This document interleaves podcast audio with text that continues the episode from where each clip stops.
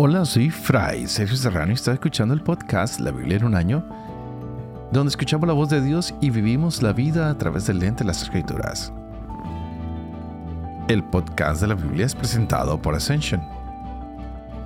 Usando la cronología de la Biblia de Great Adventure, leeremos desde Génesis hasta Apocalipsis, descubriendo cómo se desarrolló la historia de salvación y cómo encajamos en esa historia hoy. Quisiera hoy resaltar que en la lectura del día de ayer, cuando leíamos Hechos capítulo 11, se habla de Bernabé, quien tuvo que ir a buscar a Pablo para traerlo con él, y, que decíamos que había descubierto que eh, pues, Saulo era un poquito necio, Saúl o Pablo, tiene varios nombres este hombre, ¿eh? Pero lo que quisiera resaltar es lo que dicen de Bernabé, que era un hombre bueno, que era un hombre lleno del Espíritu Santo y de mucha fe. ¿Qué tal que todos nosotros como cristianos nos caracterizáramos por esa bondad, por esas cualidades que tenía Bernabé? Ser un varón bueno, lleno del Espíritu Santo y de mucha fe. Wow. Sería increíble, ¿no creen ustedes? Por otro lado, en los Corintios, tanto ayer como en el día anterior, veíamos cómo el Espíritu Santo va corrigiendo la sabiduría humana. Como Pablo dice que podemos ser seres naturales o carnales o seres espirituales. Y el hombre carnal es descendiente de Adán, que es nacido de este mundo con esta naturaleza, que tiene una tendencia al pecado y tiene una inclinación en algunos momentos a hacer el mal.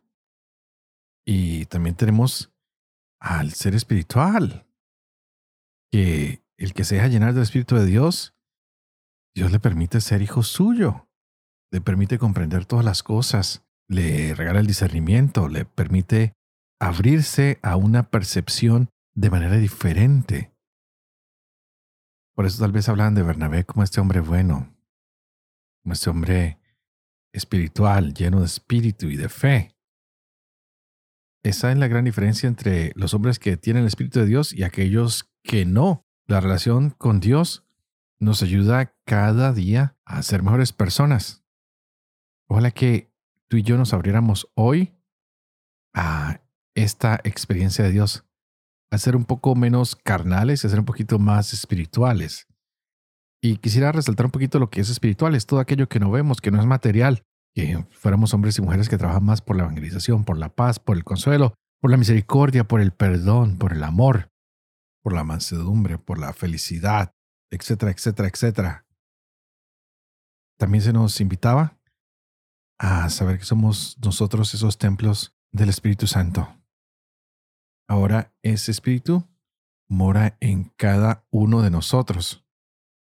Que no dejemos que nuestras vidas vayan vacías sino todo lo contrario, que podamos entender cuál es la voluntad de Dios para nosotros y para los demás y ayudarlos a caminar en esa voluntad de Dios en sus vidas.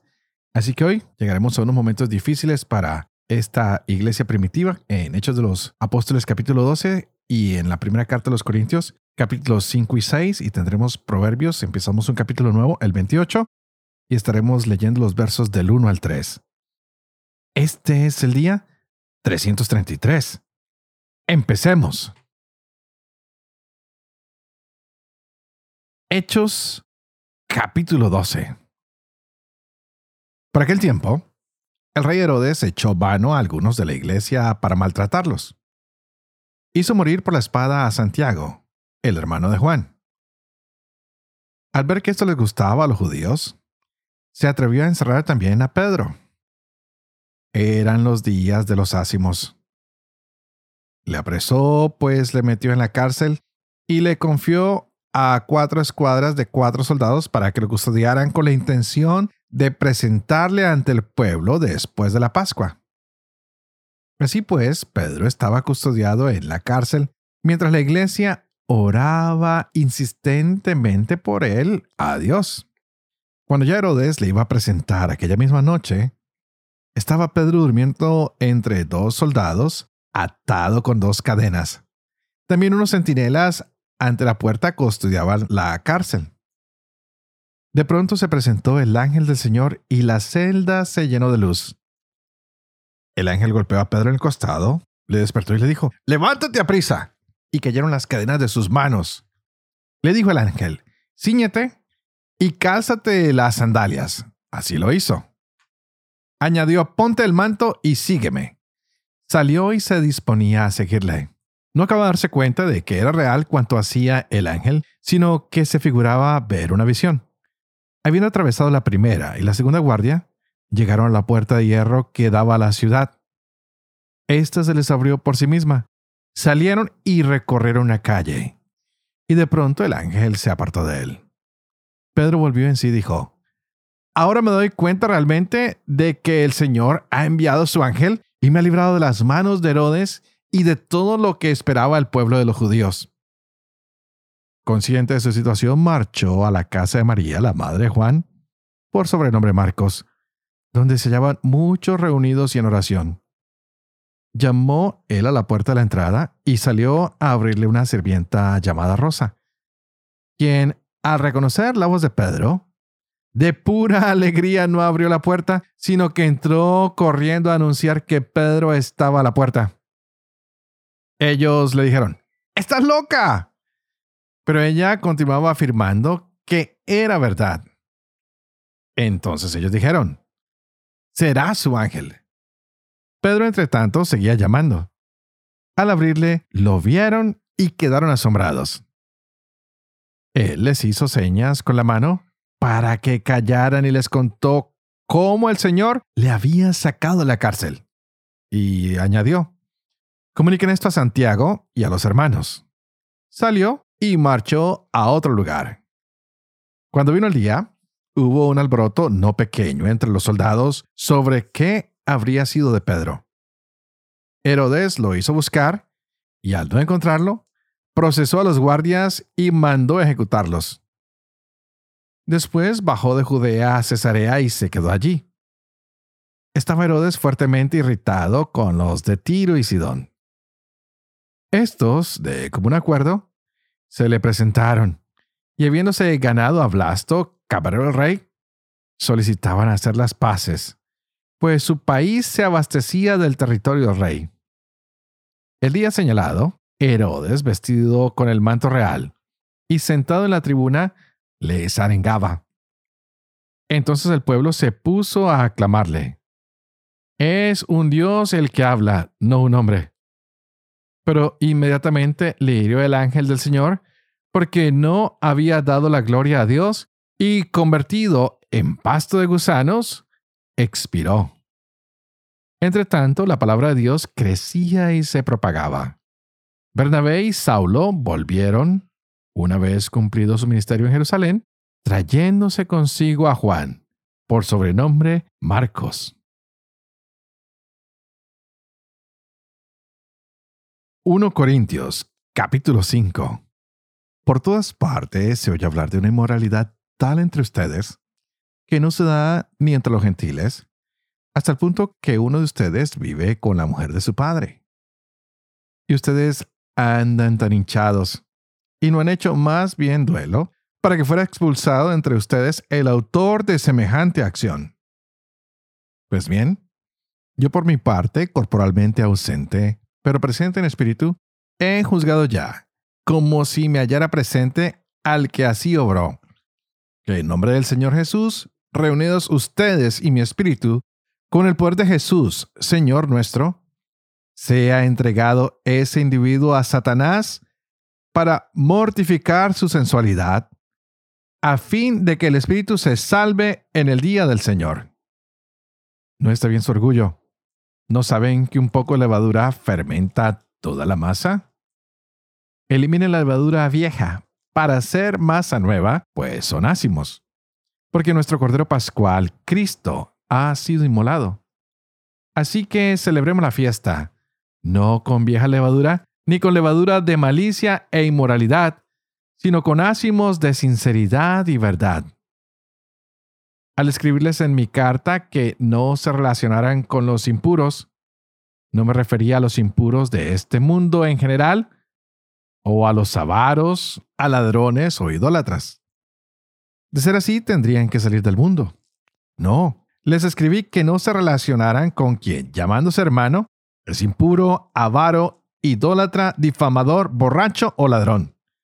Con esos ni comer. Pues, ¿me toca a mí juzgar a los de afuera? ¿No es a los de dentro a quienes ustedes juzgan? A los de afuera Dios los juzgará. Arrojen de entre ustedes al malvado. Cuando alguno de ustedes tiene un pleito con otro, ¿se atreve a llevar la causa ante los injustos y no ante los santos? ¿No saben que los santos han de juzgar al mundo? Y si ustedes van a juzgar al mundo, ¿no son acaso dignos de juzgar esas naderías? ¿No saben que hemos de juzgar a los ángeles? ¿Y cómo no las cosas de esta vida? Y cuando tienen pleitos de este género, toman como jueces a los que la iglesia tiene nada. Para su vergüenza lo digo. ¿No hay entre ustedes algún experto que pueda juzgar entre hermanos? Sino que van a pleitear hermano contra hermano, y eso ante infieles. De todos modos, ya es un fallo suyo que haya pleitos entre ustedes. ¿Por qué no prefieren soportar la injusticia? ¿Por qué no se dejan más bien despojar? Al contrario, son ustedes los que obran la injusticia y despojan a los demás. Y esto a hermanos. ¿No saben acaso que los injustos no heredarán el reino de Dios? No se engañen, ni impuros, ni idólatras, ni adúlteros, ni afeminados, ni homosexuales, ni ladrones, ni avaros, ni borrachos, ni ultrajadores, ni explotadores heredarán el reino de Dios. Y tales fueron algunos de ustedes, pero han sido lavados, han sido santificados, han sido justificados en el nombre del Señor Jesucristo y en el Espíritu de nuestro Dios. Todo me es lícito, mas no todo me conviene. Todo me es lícito, mas no me dejaré dominar por nada. La comida para el vientre, y el vientre para la comida. Mas lo uno y lo otro destruirá a Dios. Pero el cuerpo no es para la fornicación, sino para el Señor, y el Señor para el cuerpo. Y Dios, que resucitó al Señor, nos resucitará también a nosotros mediante su poder. ¿No saben que esos cuerpos son miembros de Cristo? ¿Y había de tomar yo los miembros de Cristo para ser los miembros de prostituta? De ningún modo. ¿O no saben que quien se une a la prostituta se hace un solo cuerpo con ella? Pues está dicho, los dos se harán una sola carne. Mas el que se une al Señor, se hace un solo espíritu con él. Huyan de la fornicación. Todo pecado que cometa el hombre queda fuera de su cuerpo mas el que fornica peca contra su propio cuerpo. ¿O no saben que su cuerpo es templo del Espíritu Santo? Que está en ustedes y han recibido de Dios y que no se pertenecen? Han sido bien comprados. Glorifiquen por tanto a Dios en su cuerpo. Proverbios capítulo 28, versos del 1 al 3. El malvado huye sin que lo persigan. El justo vive confiado como un león. En país revuelto, abundan sus jefes. Hombre inteligente y experto mantiene el orden. Hombre empobrecido que oprime a los pobres es lluvia devastadora que deja sin pan. Padre de amor y misericordia Tú que haces elocuente la lengua a los niños, educa también la mía, e infunde en mis labios la gracia de tu bendición. Padre, Hijo y Espíritu Santo. Y a ti te invito para que juntos le pidamos al Señor que hoy nos regale su Espíritu Santo, que abra nuestra mente y nuestro corazón para que cada día sepamos y sepamos mucho más de Él y podamos interpretar todos estos regalos que Él nos va regalando hemos visto a Pablo escribirle a los corintios, hay casos graves de inmoralidad. Mm, tendríamos que preguntarnos qué está pasando con la iglesia de Corinto. Parece que hay cierta hipocresía. Silencio, silencio, indiferencia, miedo a la confrontación. Y seguimos pensando que somos fieles a la enseñanza simplemente porque no confrontamos.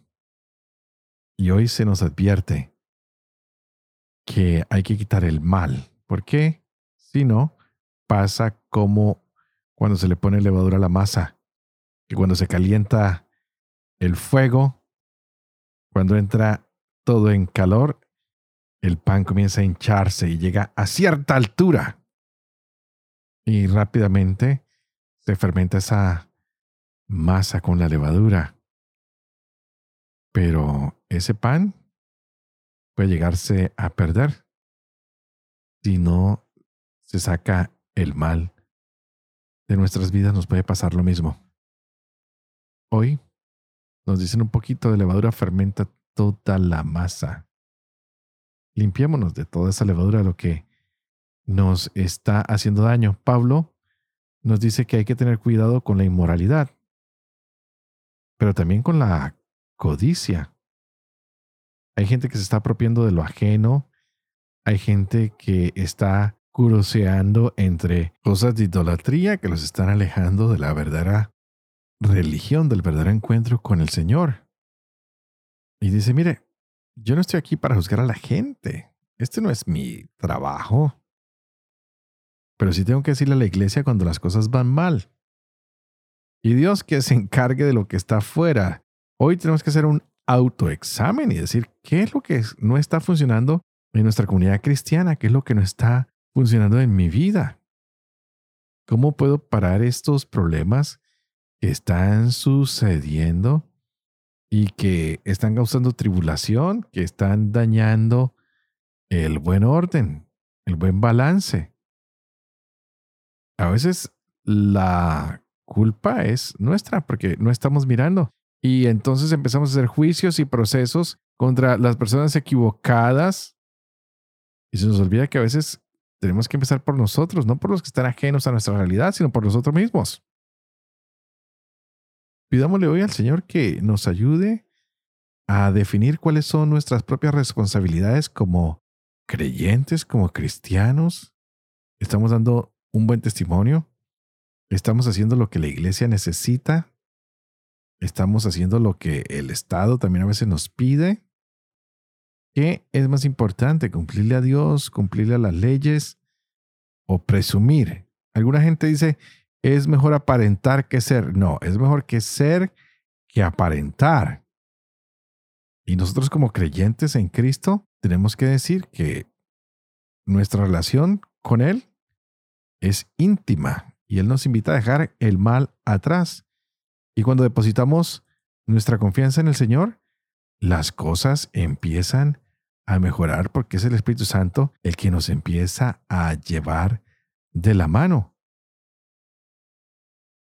También hoy se nos hablaba de cómo entender todo esto que pasaba con los paganos.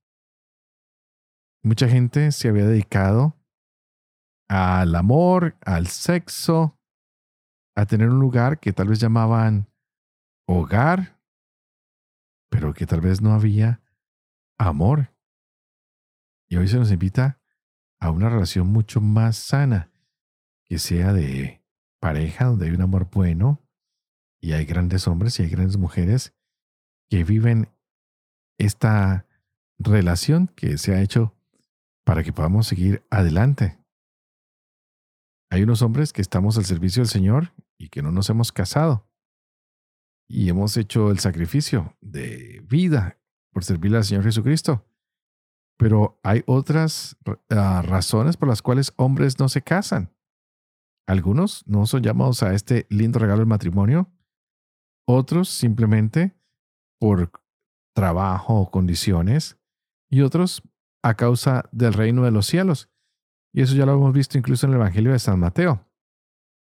Pero hoy Pablo nos invita a que pensemos bien qué es lo que está pasando y hagamos las cosas con un orden con un acato moral, con una delicadeza por el otro, por mí mismo, porque somos templos del Espíritu Santo.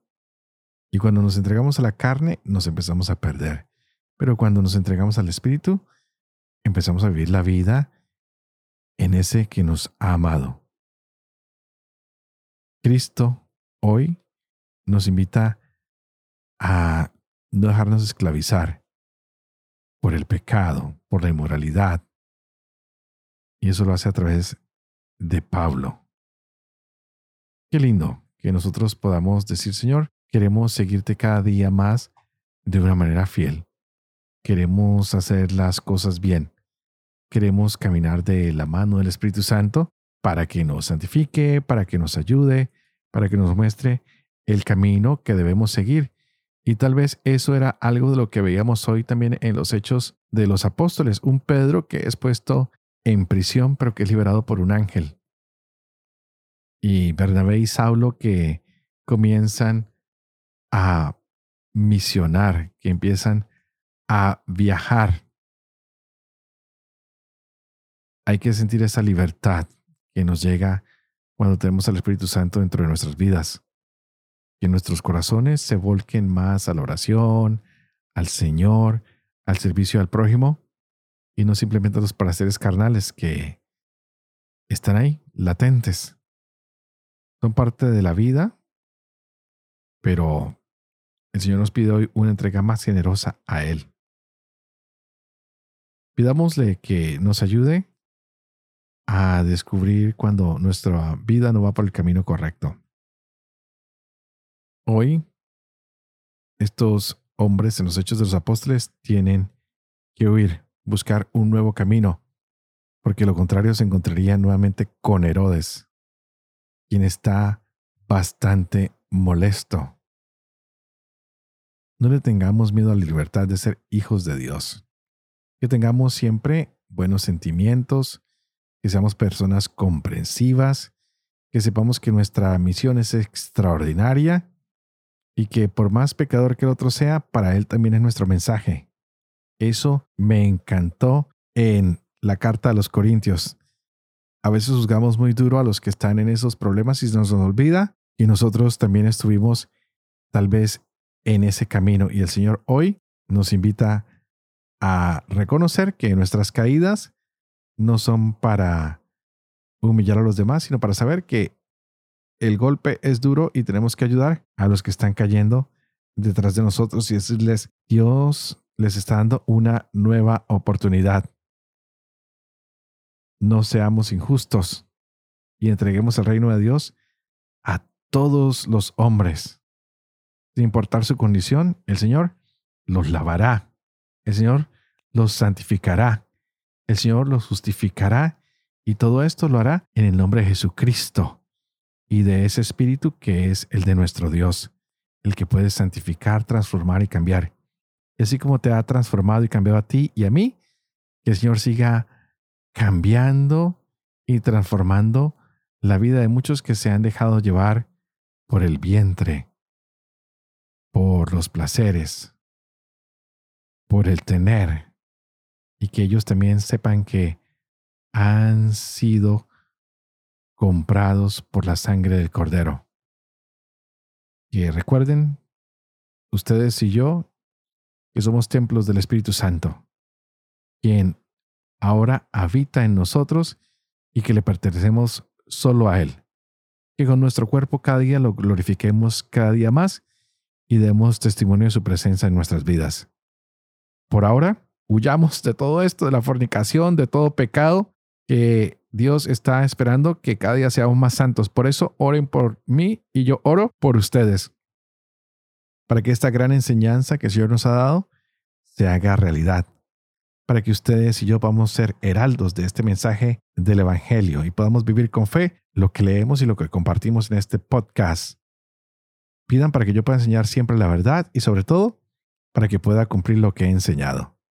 Y que la bendición de Dios que es Padre, Hijo y Espíritu Santo, descienda sobre cada uno de ustedes y los acompañe siempre. Que Dios los bendiga.